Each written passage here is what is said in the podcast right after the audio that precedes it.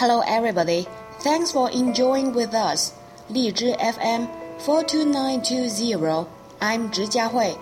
Today, let's enjoy a short English poem written by Tagore. The beginning.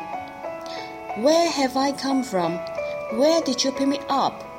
The baby asked his mother. She answered, half crying, half laughing, and clasping the baby to her breast. You were hidden in my heart as is desire, my darling.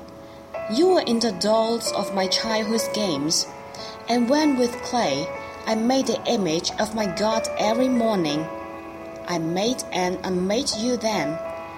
You were enshrined with our household deity. In his worship, I worshipped you. In all my hopes and my loves, in my life, in the life of my mother, you have lived. In the lap of the deathless spirit who rules our home, you have been nursed for ages.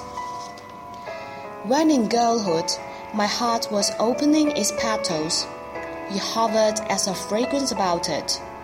Your tender softness bloomed in my youthful limbs, like a glow in the sky before the sunrise. Heaven's first darling, twin born with the morning light, you have floated down the stream of the world's life, and at last you have stranded on my heart.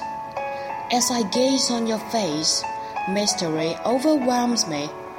You who belong to all have become mine. For fear of losing you, I hold you tight to my breast. What magic has near the world's treasure? in these slender arms of mine.